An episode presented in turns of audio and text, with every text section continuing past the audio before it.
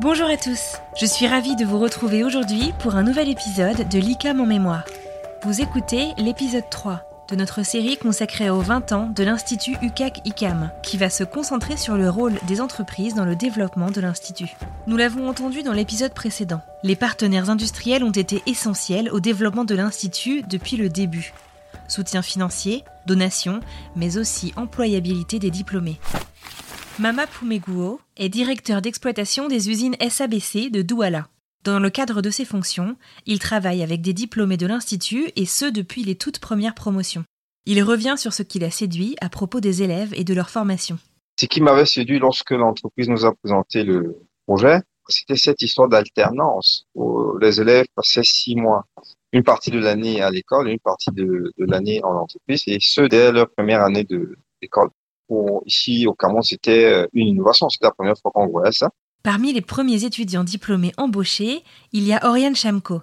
Elle est aujourd'hui ingénieure gestion des procédés de maintenance aux brasseries du Cameroun et revient sur ses premières années à l'Institut. Pour nous, c'était une nouvelle forme d'apprentissage. Tout était nouveau, nous avions les étoiles plein les yeux et nous étions fiers d'être les premiers.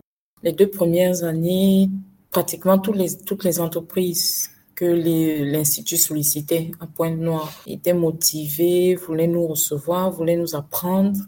Les gens se demandaient c'est quoi ce genre de formation, qu'est-ce que ça va donner comme ingénieur? Donc c'était un peu ça, mais au moins l'entreprise nous a fait confiance et nous a confié de vrais projets et ça nous a permis de nous coller très vite au monde de l'entreprise.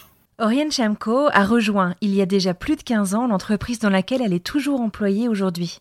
À la fin de, du mois, la présentation euh, de nos projets pré-ingénieurs, l'entreprise était tellement intéressée qu'elle a sollicité nous recruter immédiatement. Donc, euh, on n'a pas vraiment eu l'occasion, du moins nous avons eu la chance de ne pas avoir euh, à chercher du travail.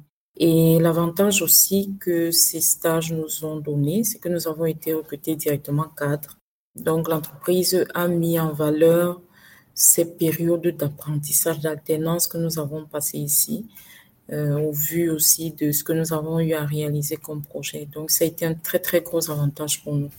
Mama Pumiguo revient sur les différences fondamentales entre les étudiants de l'Institut Ukakikam et les autres. Ils sont différents parce qu'ils ont, ils ont le sens pratique des choses par rapport aux autres. Ça, c'est clair. L'avantage de l'alternance, c'est que bah, dès les premières années, euh, l'élève se frotte avec euh, la problématique euh, industrielle.